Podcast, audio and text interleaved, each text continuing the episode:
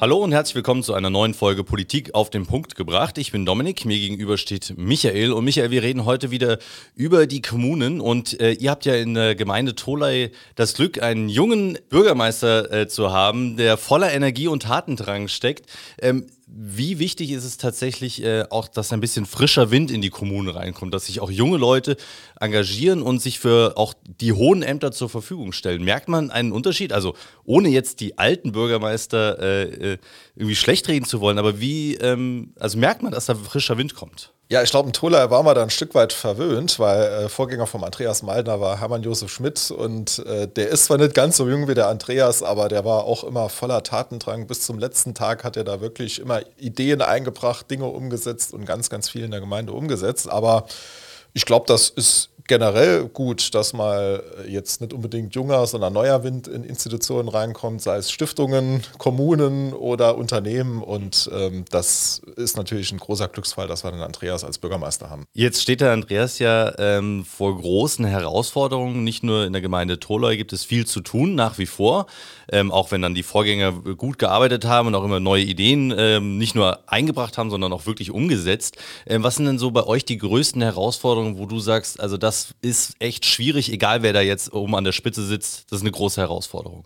Ja, ich würde sagen, generell die Finanzen. Also die saarländischen Kommunen sind natürlich nicht die finanzstärksten. Also es gibt sicherlich Kommunen in Bayern oder in Baden-Württemberg, die, die viel mehr Geld haben oder auch im Osten, ähm, die Dinge besser umsetzen können, weil einfach das Geld da ist. Und die Herausforderung ist halt aus dem wenigen viel zu machen wenn jetzt Geld da wäre oder das bisschen Geld, das da ist, ähm, was was geht denn äh, Andreas Maldener bei euch in der Gemeinde Tolai aktuell an, wo er sagt, okay, ich muss auch ein bisschen Prioritäten setzen und für mich sind äh, diese ein oder zwei Punkte die größten Prioritäten, die größten Herausforderungen, die ich jetzt angehen muss auch? Ja, es ist, denke ich mal, zum einen das Thema Kinderbetreuung und Bildung. Also die Grundschulen sind ja ähm, zumindest mal teilweise für die Kindergärten zuständig, äh, für Ganztagsbetreuung, für die Grundschulen. Also das ist ein Riesenfeld, das auch sehr, sehr teuer ist. Also da muss man da immer mehr Kinder die Betreuungsangebote in Anspruch nehmen, dann natürlich auch bauen, also mhm. wirklich ähm, Gebäude errichten oder bestehende Gebäude umnutzen. Also das ist, sind natürlich große Projekte. Das andere ist natürlich Erhalt von Infrastruktur. Das fängt bei der Gemeindestraße an und hört bei der Sport- und Kulturhalle in Hasborn-Dautweiler auf. Ähm, das Ganze zu erhalten, ist natürlich eine Riesenherausforderung.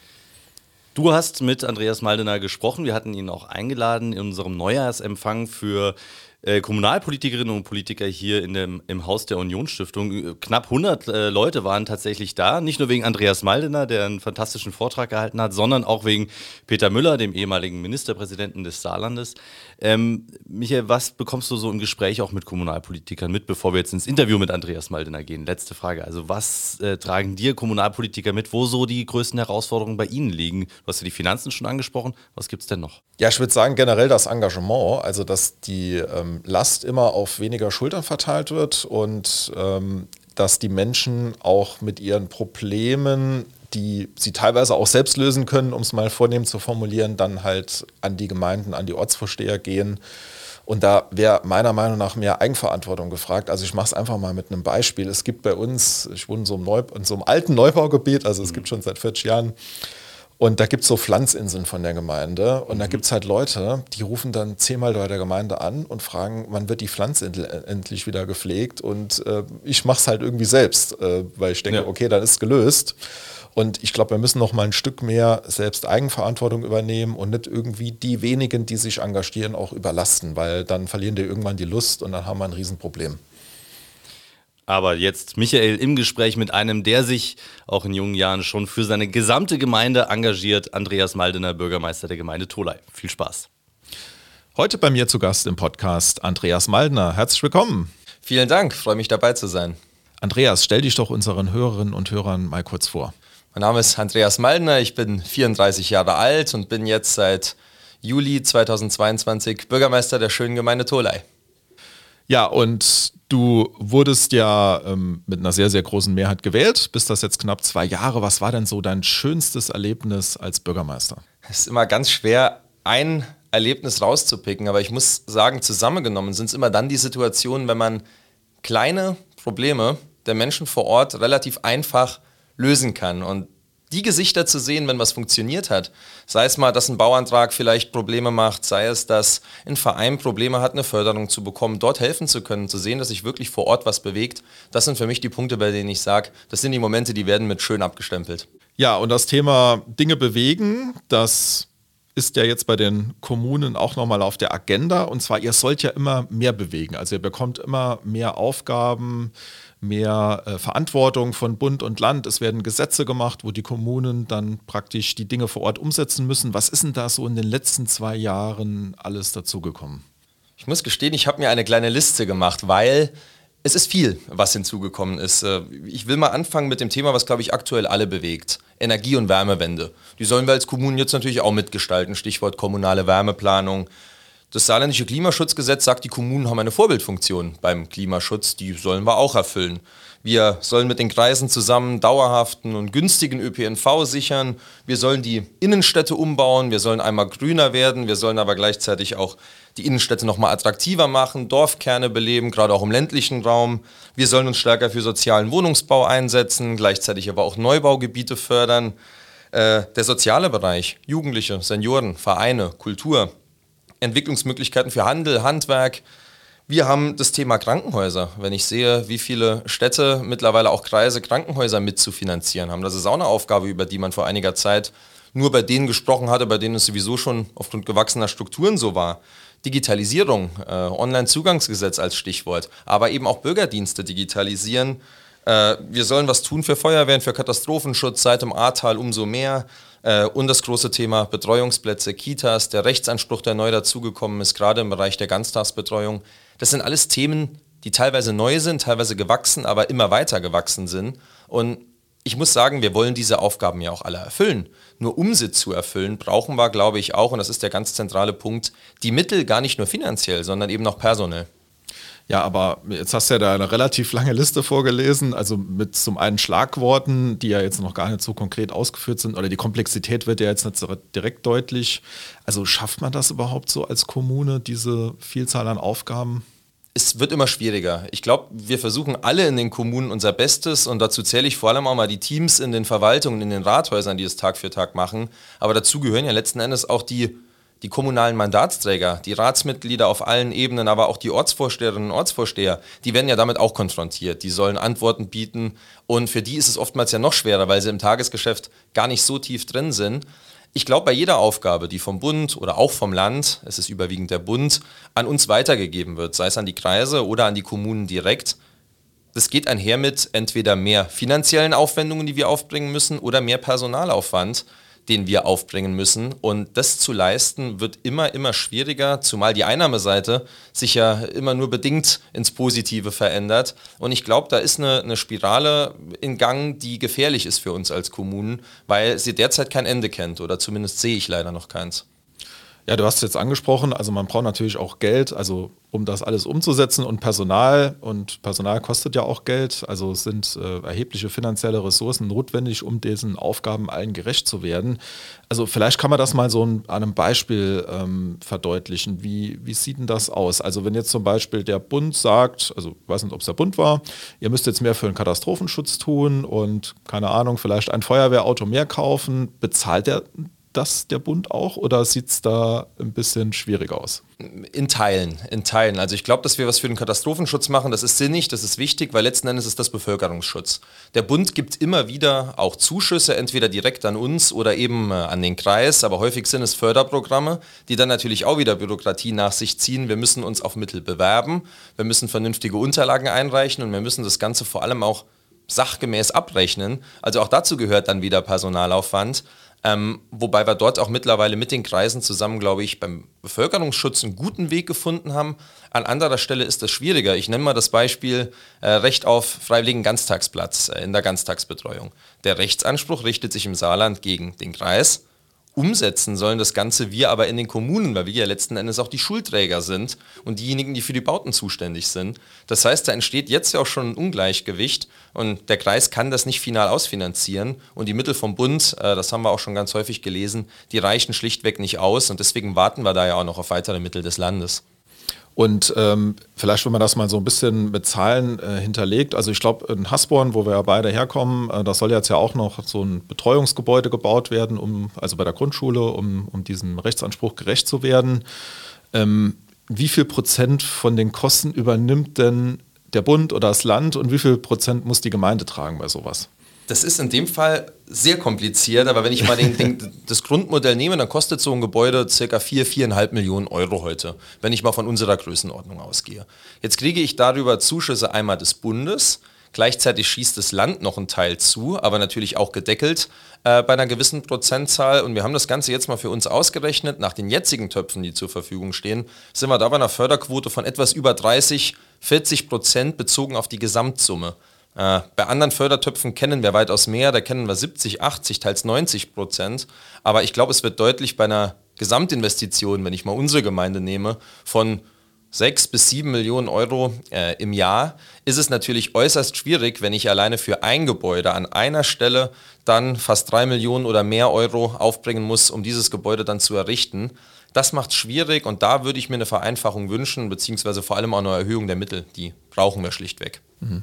Jetzt hast du es ja gesagt, drei Millionen ist ja schon eine Riesenhausnummer äh, für eine Gemeinde in der Größenordnung von Tolai. Wo kommt denn dann das Geld her? Also wo, wo nimmst du das her? Letzten Endes sind es die Mittel, die wir aus Steuereinnahmen generieren. Da haben wir ja auch nur begrenzte Möglichkeiten. Äh, ich muss als Kommune heute attraktiv sein, damit ich Gewerbe ansiedeln kann. Wenn ich überhaupt noch die Flächen dafür finde, das wird ja auch nicht leichter. Aber ich muss attraktiv bleiben, weil die Gewerbesteuer und die Einkommenssteuer ja im Anteil für mich die zentralen Einnahmequellen sind. Und die letzte Konsequenz ist, wenn ich meine Bedarfe decken will, natürlich auch nochmal Hebesätze zu erhöhen bei gerade den genannten Themen beim Thema Gewerbesteuer, aber eben auch bei der Grundsteuer. Wobei ich damit am Ende den Unternehmer, den Bürger, die Bürgerin belaste. Und ich glaube, das kann ja auch nicht das Ziel sein, dass ich das Ganze auf Kosten des Einzelnen finanziere, auch wenn es natürlich einen Nutzen für ihn hat. Aber auch da gibt es Grenzen der Belastung. Ähm, wie würdest du das einschätzen? Also das Thema Betreuung, ähm, so in Kindertageseinrichtungen, also Kita, Kindergarten, das ist ja schon relativ gut ausgebaut. Jetzt kommen die Schulen dazu. Ähm, du hast eben nochmal gesagt, diese kommunale Wärmewende oder die Wärmewende, die generell von den Kommunen auch eng bekleidet werden soll. Dann natürlich auch die Ausgaben für soziale Leistungen. Also da kommt ja relativ viel auf die Kommunen noch zu. Ist das jetzt erst die Spitze des Eisbergs, die wir sehen? Oder würdest du sagen, okay, das geht in den nächsten Jahren auch nochmal ein bisschen zurück? Ich glaube, es verstetigt sich in einigen Teilen, weil kommunale Wärmeplanung ist ein gutes Beispiel. Ich werde jetzt eine Planung erstellen müssen, aber irgendwann werde ich diese Planung ja auch spätestens, wenn die Fristen auslaufen, in die Tat umsetzen müssen. Und der eigentliche Batzen an Investitionsbedarf, der kommt ja dann erst. Wenn meine Wärmeplanung sagt, du kannst ein Nahwärmenetz errichten oder meine Wärmeplanung sagt, du kannst ein Geothermiekraftwerk errichten, weil du vielleicht in einer guten Lage dafür bist, dann muss ich das ja auch irgendwann umsetzen, um dem gesetzgeberischen Anspruch auch dann, dann gerecht zu werden und Rechnung zu tragen. Sodass ich glaube, je nach Thema ist es die Spitze, aber es schiebt sich eben über die nächsten Jahre hinweg immer wieder so hin, dass es neue Ansprüche gibt, neue Rechtsansprüche, neue gesetzgeberische Vorhaben, die häufig natürlich auch die Kommunen betreffen, weil dort die Umsetzung erfolgt oder eben beim Kreis und auch das ist dann ja bekannt, wenn der Kreis finanzieren muss, dann zahlen wir Kommunen das eigentlich fast immer auch mit. Mhm. Und ähm, wenn jetzt so viele Mittel investiert werden müssen, gibt es auch Aufgaben, die man dann als Ge Gemeinde nicht mehr leisten kann? Also muss man bei gewissen Dingen dann auch Abstriche machen? Ich habe Pflichtaufgaben, die, die habe ich zu erfüllen, das ist völlig klar. Und dann gibt es immer noch so ein paar schöne freiwillige Aufgaben. Ich sage bewusst schön, weil sie wichtig sind. Das ist Wohlfühl. Das sind Wohlfühlaufgaben, Kultur, Tourismus all die Dinge, gerade die Kultur, die, glaube ich, vor Ort eine ganz, ganz große Rolle spielt, ob ich attraktiv bin als Kommune. Äh, wenn ein Unternehmen sich heute ansiedelt, dann guckt man nicht nur noch auf die harten Faktoren, nicht nur auf die Gewerbesteuer und den Hebesatz, sondern man guckt eben auch, was kann ich denn meinen Beschäftigten vor Ort bieten. Und wenn ich jetzt sage, ich muss meinen Kulturetat zusammenstreichen, weil es eben eine freiwillige Aufgabe ist, dann verliere ich an Attraktivität und im Umkehrschluss auch an Einnahmemöglichkeiten, die ich natürlich dadurch habe, sodass ich sage, äh, ist eine sehr gefährliche Situation, äh, die dort entsteht, wenn irgendwann mal ein Landesverwaltungsamt mir sagt, äh, lieber Bürgermeister, du musst sparen ähm, und wir sagen dir, wo du sparst, nämlich bei deinen freiwilligen Aufgaben. Hm. Ja, ne, dann wird es natürlich ähm, auch nicht mehr so schön. Also dann kann man ja gewisse Dinge nicht mehr machen und dann kommt vielleicht nochmal eine Spirale in eine andere Richtung in Gang und das wünschen wir uns, glaube ich, alle nicht. Ist eine große Gefahr. Jetzt gibt es das Aktionsbündnis äh, für die Würde unserer Städte, 70 Städte haben sich da zusammengeschlossen, rund 9 Millionen Einwohner sind dort vertreten und der Oberbürgermeister von Remscheid, der Herr Mast-Weitsch, ist dort Vorsitzender. Und der hat zum Beispiel vorgeschlagen, dass man diese ganzen Förderprogramme, die du ja eben angesprochen hast, für Tourismus oder für freiwillige Ganztagsschulen oder was auch immer, ähm, dass man die zusammenstreicht und sagt, Kommunen müssen keinen Förderantrag mehr stellen und wir geben das Geld mit einem Schlüssel direkt an die Kommunen, also dass dort Bürokratie entfällt. Wäre das was, wo du mitgehen würdest? Das ist eine schwierige Frage, weil es klingt zunächst mal recht verlockend zu sagen, wir schaffen einfach alle Fördertöpfe ab, suchen uns einen Schlüssel, äh, Königsteiner Schlüssel und verteilen es auf die Länder und die verteilen es wieder nach ihren Schlüsseln auf die Kommunen. Letzten Endes glaube ich aber nicht, dass es zu einer sinnhaften Verteilung beiträgt, weil ich jetzt einfach mal das, das Beispiel interkommunaler Zusammenarbeit auch nehmen will. Da habe ich natürlich über Fördertöpfe auch tolle Chancen zu sagen, ich habe Quoten äh, bis zu 90 Prozent, um einfach mal ein Beispiel rauszugreifen. Wenn ich sage, unsere Feuerwehren arbeiten zusammen, die würde ich natürlich so nie bekommen, wenn ich dafür einen, Anteil X an irgendeinem Gesamttopf bekommen könnte. Und es brechen natürlich auch nochmal vielleicht Gefahren dahingehend aus, dass man sagt, wofür gebe ich das Geld aus? Ein Verteilungskampf in der Kommune. Und man hat natürlich auch über Förderprogramme Steuerungsfunktionen. Das muss man, glaube ich, auch immer sehen. Wenn die kommunale Wärmeplanung nicht so gefördert werden würde, wie sie es jetzt wird, dass finanzschwache Kommunen im ersten Schritt 100% Förderquote bekommen, na dann würde ich mal vermuten wollen, würden viele Kommunen das Geld auch anderweitig einsetzen. Äh, vielleicht für andere Dinge, die ihnen wichtiger sind und sei es vielleicht nochmal ein Sportplatz, der gebaut wird. Also ich glaube, auch da hat Förderprogramm auch eine Steuerungsfunktion, die durchaus auch sinnvoll ist, äh, so dass ich es verlockend finde, ja, aber auch immer noch mal sage, besser wäre es, die Programme wären weniger bürokratisch, hätten weniger Hürden und man hätte noch mehr Hilfe, die Programme auch zu finden und dann auch abzurufen, weil mittlerweile beschäftigt fast jedes Rathaus eine Person, die nur dafür zuständig ist, Förderprogramme zu scannen, äh, sie zu bearbeiten, den Antrag zu stellen und abzurechnen. Ich glaube, wenn man uns da mehr unterstützen wird, wäre uns auch mehr geholfen. Also da auch ein bisschen vereinfachen, dass man sagt, okay, Antrag digital oder wir machen mal aus 400 Seiten 40. Also das Genau, das beginnt damit, das beginnt aber teilweise dann mit Anforderungen, die, die, die dann auch ins Vergaberecht gestellt werden. Also ich, ich habe ein vereinfachtes Vergaberecht eigentlich derzeit, weil durch die Corona-Pandemie vieles verbessert wurde, auch im Sinne der Kommunen. Dann habe ich aber Förderprogramme, die das eigentlich wieder umkehren und mir es in der Vergabe dann auch nochmal schwieriger machen, weil ich höhere Hürden habe. Das beschleunigt sowas natürlich nicht. Und am Ende ist es dann wirklich auch schwierig, einen, einen 57-seitigen Antrag auszufüllen, äh, um an Mittel zu kommen. Je höher die Ebene, desto schwieriger ist es. EU sehr schwierig, Bund auch noch schwierig. Das Land kommt uns da durchaus an, an vielen Stellen entgegen und unterstützt auch. Ja, also gar nicht so einfach. Ähm, wenn du jetzt vielleicht so einen Wunsch frei hättest als Bürgermeister, so einen konkreten Wunsch, um die Finanzsituation zu verbessern oder vielleicht auch Bürokratie abzuschaffen, welcher wäre denn das? Ein ganz konkreter Wunsch ist auch einer, der vorhin schon angedeutet wurde. Stichwort Ganztagsbetreuung und, und Schulbau. wir warten als Kommunen jetzt doch schon einige Monate auf dieses sogenannte Schulbauprogramm, das das Land angekündigt hat. Bis heute haben wir jetzt leider noch keine, kein, keine echte Förderrichtlinie im Entwurf gesehen und das Ganze ist jetzt wirklich seit vielen Monaten angekündigt. Und hier würde ich mir wünschen, dass wir dieses Programm jetzt endlich auch bekommen, denn hinter diesen Erwartungen stecken ja auch einfach Projekte in den Kommunen, da stecken ganz gezielte Investitionen und da stecken auch Bedarfe dahinter. Und wenn ich 26 einen Rechtsanspruch zu erfüllen habe, dann würde ich das gern auch machen, nur dafür brauche ich genau ein solches Förderprogramm und die entsprechenden Mittel. Ähm, und an der Stelle würde ich mir dann auch ein bisschen mehr Zutrauen wünschen, und zwar sowohl von Bund als auch von Land, wenn es um die Verausgabung dieser Mittel in den Kommunen geht. Ich glaube, wir wissen sehr, sehr gut, wo die Möglichkeiten sind. Wir wissen aber auch, wo die Herausforderungen sind vor Ort. Äh, das wissen wir, glaube ich, als Kommunaler am allerbesten. Und manchmal denke ich, man müsste uns vielleicht auch einfach dann machen lassen, die Förderrichtlinie so einfach wie möglich halten, natürlich nachkontrollieren, ob das alles so gemacht wird, wie es vorgesehen ist. Aber ich glaube, wir können das und manchmal müsste man uns einfach laufen lassen. Ja, in der Diskussion um Kommunen gibt es ja auch immer wieder Stimmen, die sagen, wir müssen Kommunen zusammenlegen. Vor 50 Jahren gab es ja im Saarland die letzte große Gebiets- und Verwaltungsreform äh, mit der Zusammenlegung der Gemeinden zu den jetzigen 52 Kommunen, die wir haben. Ich glaube, äh, anfangs waren es 50 und dann sind noch zwei dazugekommen mit ähm, Buß und Schwalbach, glaube ich. Da gab es eine kleine Absplitterung dann nochmal. Ähm, in Rheinland-Pfalz wurden ja auch teilweise Verbandsgemeinden zusammengelegt auf freiwilliger Basis. Und würdest du sagen, ist das vielleicht nochmal ein Mittel, dass man die Strukturen sich nochmal anschaut und Gemeinden zusammenlegt? Oder würdest du sagen, oh nee, das lassen wir lieber?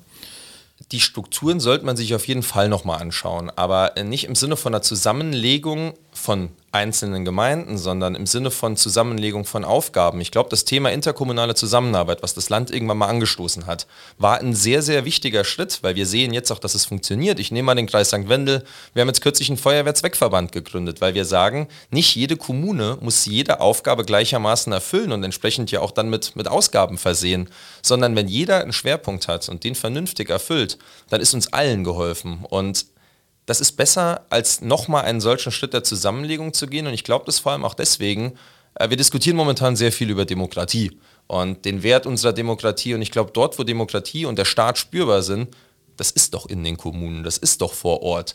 Mit dem Bund habe ich selten persönlich zu tun. Wenn die Bahn streikt, ja vielleicht. Aber ansonsten habe ich mit dem Bund direkt wenig zu tun, mit dem Land auch sehr selten. mit wem ich zu tun habe, ist die Kommune wenn die Heizung in der Halle nicht funktioniert, wenn die Schule nicht in Ordnung ist, wenn ich keinen Kita-Platz bekomme. Ich könnte noch viele weitere Beispiele nennen. Immer dann ist es die Kommune. Und ich glaube, wenn Kommune funktioniert, auch in den kleinen Strukturen, wie wir sie haben, dann sorgt das dafür, dass Demokratie funktioniert und dass die Menschen Zutrauen in Staat und damit Zutrauen in Demokratie haben.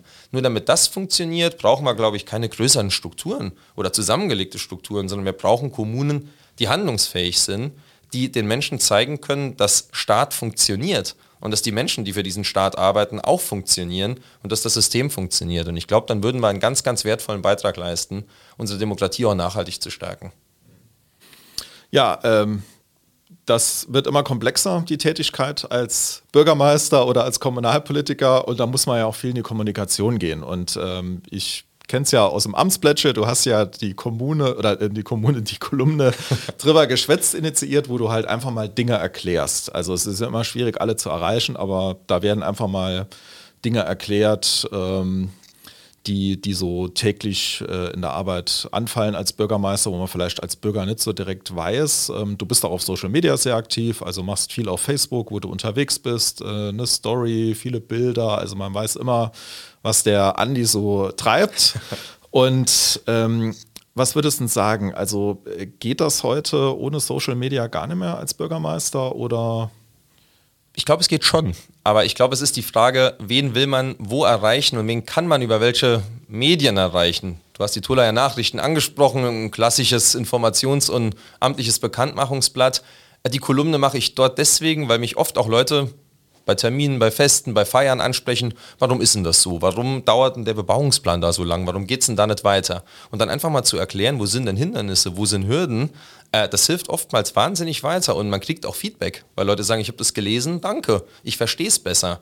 Ähm, das ist sozusagen der, der, eher analoge Teil der Kommunikation, ähm, den man auch so haben kann, ähm, ohne die sozialen Medien, mit dem man eine gewisse Zielgruppe immer erreicht.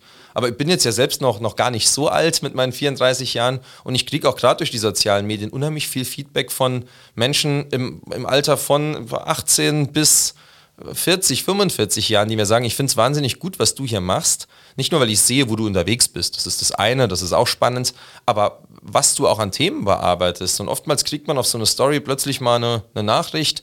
Hey, ich habe gesehen, du warst in der Kita dort, komm doch mal zu uns. Wir haben noch das Problem X.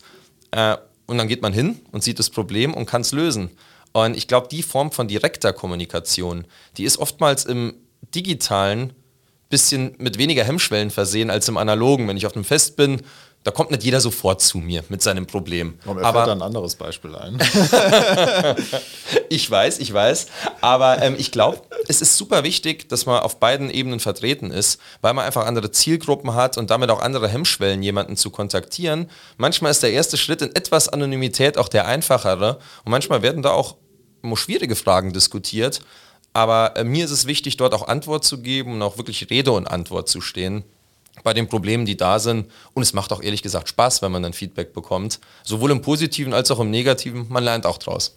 Nee, ich finde das auch gut. Also es ist auch, glaube ich, viel Arbeit. Also es ist jetzt nicht irgendwie nebenher gemacht. Ich habe es jetzt gesehen bei ähm, der Fricke-Gruppe, die ist ja in Tolai angesiedelt oder jetzt am Ansiedeln ist und dort ein ähm, großes Logistiklager baut, wo viele Arbeitsplätze entstehen sollen. Und da gab es, glaube ich, eine Frage von einer Bürgerin, die gefragt hat, ähm, ja, wie sieht denn das aus mit den Gewerbesteuereinnahmen, wann kommt das? Und da hast du ja auch relativ detailliert geantwortet und sie hat dann gesagt, oh ja, nee, das wusste ich gar nicht, äh, vielen Dank. Also das ist, glaube ich, auch gut, um da Feedback zu bekommen. Ich glaube, das ist wichtig, ähm, weil man den Leuten, das ist ja Multiplikation, das ist ja, wenn ich es einem sage, wird es ja weitergetragen. In den sozialen Medien wird es gelesen, aber auch wenn nur derjenige, dem ich die Antwort gegeben habe, es vielleicht beim nächsten Familienfest oder irgendwo am Stammtisch oder im Verein äh, klarstellen kann, wenn nochmal so eine Frage kommt. Äh, kann ein anderes Beispiel nennen. Man hat gesagt, es klagt jemand gegen einen Bebauungsplan, weil sein Haus dort abgerissen werden soll, das dort steht. Okay. Äh, dann war es mir auch nochmal wichtig zu sagen, Moment, die Gemeinde Tolai reißt keine bewohnten Häuser ab, ohne mit den Menschen zu sprechen, die dort leben. Und wenn, dann wird man ja auch fragen, wollt ihr, wollt ihr woanders hin? Wenn ja, ist das gar kein Problem. Ansonsten bleibt euer Haus genau dort, wo es ist keine Gemeinde reißt einfach bewohnte Häuser ab. Und so einem Vorwurf da mal entgegenzutreten, hilft, glaube ich, auch mal, dass der Nächste das nimmer denkt. Und wenn dann der Übernächste es auch nimmer denkt, kommt man, glaube ich, mit solchen Antworten und auch mit solchen Kolumnen, glaube ich, irgendwann noch dahin, dass, dass man wirklich wichtige Fragen beantworten kann und die Menschen beim nächsten Mal vielleicht auch wissen, wie es funktioniert und sich dann auch trauen, Fragen zu stellen. Weil ich antworte in der Regel auch so, dass dass ich hoffe, äh, dass, dass natürlich jeder versteht, aber dass auch jeder merkt, man kann mir Fragen stellen und ich antworte sogar bestenfalls in relativ kurzer Zeit. Ja, das machst du auf jeden Fall. Und jetzt haben wir in diesem Jahr ja Kommunalwahlen, also auch der Gemeinderat in der Gemeinde Tola wird neu gewählt. Ähm, und du warst ja auch äh, Mitglied des Gemeinderates, junger Beigeordneter. Was würdest du jungen Menschen mit auf den Weg geben, die überlegen, für einen Rat zu kandidieren? Dass sie es machen sollten. Und das ist, glaube ich, so der, der, der, der wichtige Hinweis. Ähm, ich merke das jetzt auch immer wieder, wenn man so ins Gespräch gerade mit jüngeren Menschen kommt, sei es jetzt mal in Jugendzentren oder woanders, da sind oft tolle Ideen dabei, aber gleichzeitig so diese Verdrossenheit will ich es fast nennen, naja, ich werde es ja eh nicht umsetzen können. Und wenn man auf der Ebene aber schon mal zeigen kann, ich habe mit einem Jugendclub ein kleines Projekt organisiert, sei es ein Konzert oder ähnliches, äh, wenn ihr euch engagiert und wenn ihr euch einbringt, sei es jetzt projektbezogen, wie es in dem Fall war, oder eben auch in einem Gremium, habt ihr schon die Chance, auch die Zukunft der Gemeinde mitzugestalten. Eure Ideen einzubringen, aber natürlich auch die Ideen von anderen einzubringen. Deswegen, mir hat es richtig viel Spaß gemacht. Man lernt dort auch viel. Man lernt auch mal mit Niederlagen umzugehen. Gehört, glaube ich, auch dazu, wenn ein Projekt mal nicht so umgesetzt wird, wie man sich das wünscht. Man lernt aber auch zu argumentieren. Äh, mein Projekt so darzustellen, dass andere es vielleicht auch mittragen wollen, sowohl in der Bevölkerung als auch andere Ratsmitglieder. Und ich glaube, das ist eine, eine wirklich tolle Sache. Also ich kann es jedem empfehlen und würde mich auch freuen, junge Menschen, zu denen ich mich auch wirklich noch zählen will, ähm, in, den, in den kommunalen Parlamenten zu sehen, weil damit natürlich auch nochmal neue Ideen und neuer Schwung reinkommt und sicherlich auch eine Diskussionskultur, die manchmal hilft. Also ich diskutiere lieber einmal zu viel als einmal zu wenig. Von daher würde ich mich freuen, wenn in vielen Räten junge Menschen sich engagieren und ich glaube, das hilft auch der Demokratie sicherlich sehr viel weiter. Ja, lieber Andreas, vielen Dank für das Interview. Schön, dass du bei uns zu Gast warst. Ich vielen sage Dank. ciao und bis bald. Tschüss, vielen Dank. Andreas Maldener, Bürgermeister der Gemeinde Tolai im Gespräch mit Michael über die Herausforderungen der Kommunen im Saarland und äh, ja, wie wichtig das Engagement nicht nur einzelner Personen wie des Bürgermeisters Andreas Maldener ist, sondern auch jedes einzelnen Bürgers, jeder einzelnen Bürgerin. Und Michael, für alle, die jetzt vielleicht Interesse bekommen haben, sich kommunalpolitisch zu engagieren oder schon drin sind in den Räten im ganzen Saarland, wir als Unionsstiftung bieten viele verschiedene Seminare an, um die Leute fit zu machen für den Rat. Was bieten wir denen denn an? Also zum einen unseren Fit für den Rat, das sind allen wichtigen Kommunalgesetze im Saarland in einem Buch vereint, das kann man kostenlos bei uns bestellen, verlinken das nochmal in den Show Notes. Und wir haben auch ganz, ganz viele Seminare mit der Union Stiftung, also vom kommunalen Haushaltsrecht bis hin zur Rhetorik oder auch äh, Kommunalrecht, Baurecht, also die wir anbieten. Wir haben eine Online-Akademie, wo wir entsprechende Seminare haben, also wo man sich das Ganze zu Hause angucken kann in der App.